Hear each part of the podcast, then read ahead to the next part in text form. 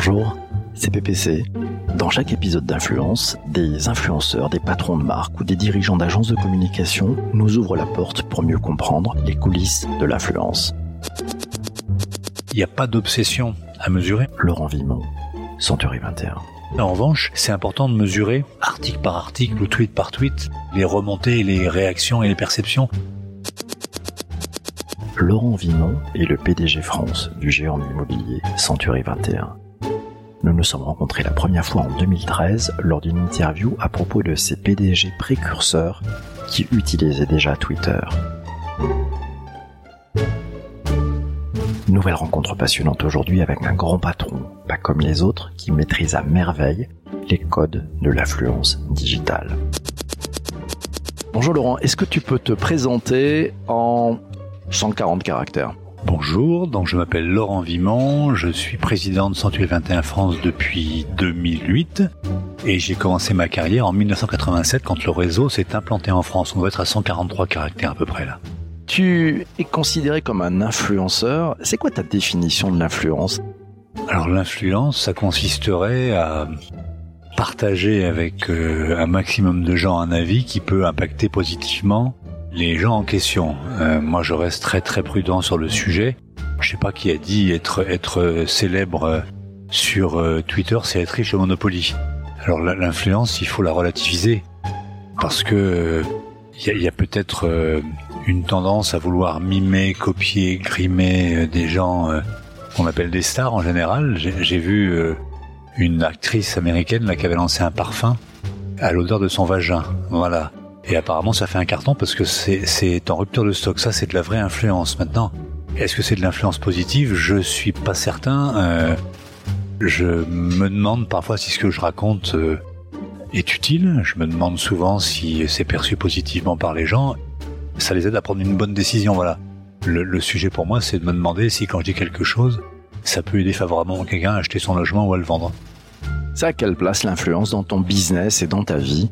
À la maison, j'en ai pas beaucoup.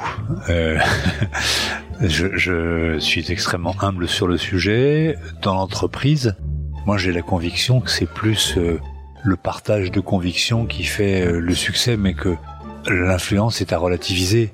Euh, J'irais moi sur le terrain de l'influence dans la, réussite et la vie des autres. Je pense dans le réseau par exemple que les partages de réussite qu'on fait vis-à-vis du réseau donnent envie aux conseillers qui intègrent, aux, assistantes, de se dire nous aussi on peut on peut arriver. Ça c'est de l'influence positive parce que ça ça permet de donner une direction, un sens, un objectif à celles et ceux qui arrivent. Donc cette influence-là, je la revendique parce que je suis autodidacte. Euh, j'ai mis du temps à admettre, accepter que mon parcours pouvait influencer positivement les gens qui intègrent le système. Alors maintenant, j'en parle euh, assez euh, facilement, mais euh, c'est pas une obsession l'influence chez nous. Tu passes souvent sur les plateaux TV, tu es interviewé régulièrement par de nombreux journaux, tu es reconnu comme un des patrons experts de l'influence sur Twitter, et depuis de nombreuses années d'ailleurs. Mais en fait, tu influences qui d'après toi? Ah, j'en sais strictement rien. Alors ça, je sais pas. Je, je, je note euh, qu'il y a pas mal de gens qui ont un avis différent du mien, ce qui est plutôt une vraie richesse, ça permet de débattre, quand en tout cas c'est dit avec les formes et, poliment. Mais sur le reste, euh, on n'influence pas le marché immobilier. Euh, le marché est un, élément qui vit de lui-même et qui dépend de taux d'intérêt, de l'offre et de la demande, j'en passe et des meilleurs. Euh, moi, je cherche pas à influencer, je cherche à partager de l'information qui euh, est nécessaire pour euh, prendre une bonne décision, qui est une décision d'achat d'un logement, qui est une décision de la vie d'un couple ou d'un homme et d'une femme quand on veut acheter son logement. Donc, moi, je, je pense pas avoir d'influence. Euh, je suis le porte-parole d'une entreprise, d'une marque qui est Century 21, et j'essaye de partager avec le plus grand nombre des informations sur les prix, les crédits, les, les profils des acheteurs, parfois les bonnes décisions à prendre, les mauvaises à ne pas prendre. Mais je, je très franchement, c'est un sujet, je suis pas à l'aise parce que c'est compliqué de revendiquer qu'on est un influenceur. Euh, il faudrait le demander aux gens qui me suivent. Quelle est la, la place de l'influence dans un business comme l'achat immobilier? Le paradoxe, c'est qu'on fait le grand écart entre le poids des marques, euh, qui a toujours un effet ou qui avait un effet réassurant et qui était attirant pour le consommateur, parce que une sorte de marque de confiance, et puis de l'individu. Et euh, mon ami Jean-François Jagle, qui est conseiller dans le réseau, qui a quitté le réseau d'ailleurs pour aller euh, vivre notre expérience ailleurs, est un bon exemple parce que le conseiller euh, qui a su faire une place sur Twitter, sur Facebook, il devient un influenceur. Et donc, il fait le grand écart, le client, entre la marque qui peut être la, la marque rassurante et puis l'individu. Et dans l'immobilier, moi, je prétends que l'individu prime sur la marque et que la proximité qu'il va avoir localement est une forme d'influence. On a l'influence euh, médiatique, l'influence euh, euh, sociale via les réseaux sociaux, et puis il y a l'influence locale. Et on encourage dans Sanctuaire 21 les, les conseillers à avoir de l'influence locale, à être présents physiquement. L'image est un peu paradoxale, c'est Monsieur Ricoré, vous savez, celui qui est proche de vous, qui vous veut du bien. Et donc cette influence-là, elle a parfois plus de poids que l'influence dite digitale. Alors, si on compare l'influence d'un conseiller à celle de Barack Obama, il n'y a pas photo. Mais dans nos métiers, je pense que la, présence terrain, euh, associée à une présence sur euh, Twitter, Facebook et Instagram, fait la différence. Et vous avez mis un, programme en place pour euh, accompagner ces conseillers immobiliers à, finalement se mettre à faire de, un peu d'influence marketing? Alors, on n'a pas mis un programme, on a formé, mais on a joué aussi sur l'exemplarité. J'essaie d'être exemplaire et de montrer la voie.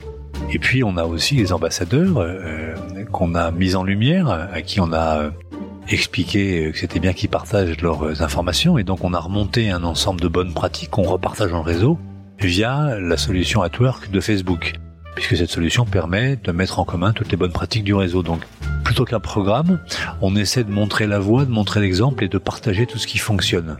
C'est un des piliers du réseau, cette communication euh, descendante qui permet à chaque agent d'avoir accès aux bonnes pratiques et aux systèmes qui fonctionnent bien. Pourquoi, d'après toi, les, marques et, leurs agences de, communication ne regardent d'abord que le nombre d'abonnés? C'est un, un peu d'incompétence, c'est de l'incompréhension, c'est de la fainéantise. Euh, qu'est-ce que tu en penses? Bah, on, est dans un monde euh, qui est en train de se construire. Et euh, quand on fait dans un nouveau monde les mêmes choses que dans l'ancien monde, souvent on prend pas la bonne voie. C'est assez facile, confortable de juger un compte sur un nombre de followers. Ça veut rien dire. Dans nombre de followers, il faut peut-être déjà voir le nombre de followers qui sont certifiés. Le nombre de followers euh, avec le nombre de followers. Et c'est l'addition du nombre de followers qui sont euh, euh, abonnés à votre compte qui peuvent faire sa valeur. Certainement pas le nombre de followers bruts. Donc il y a, je pense, des, des zones d'ombre ou en tout cas des choses qu'il faut éclairer pour euh, décider qu'un compte est pertinent ou pas. Euh, il y a eu plusieurs classements sur le sujet. Il y a eu Tweetbosses, il y a eu euh, Forbes qui a fait aussi un compte et j'avais trouvé intéressant la façon d'analyser parce qu'il ne, ne s'intéressait pas au nombre de followers mais plutôt aux interactions. Et donc il regardait en fait la véritable influence du compte. Alors j'ai eu la chance d'être classé plusieurs fois dans ce, ce, ce classement euh, et j'avais observé que ceux qui avaient des comptes à nombre d'abonnés importants mais sans interaction n'était pas du tout dans les classements. Et c'est peut-être vers ça qu'il faut aller, c'est mesurer l'influence du compte. Et l'influence du compte, c'est le nombre de gens qui ont interagi avec le compte, qui ont liké, qui ont retweeté, qui ont commenté, certainement pas le nombre de followers bruts. Quelle est la marque qui, selon toi, a le mieux compris les influenceurs? J'aime bien ce que fait euh, Super U. Serge Papin a montré la voie, même s'il a clôturé son compte parce qu'il en avait marre d'être un peu agressé. Il est revenu.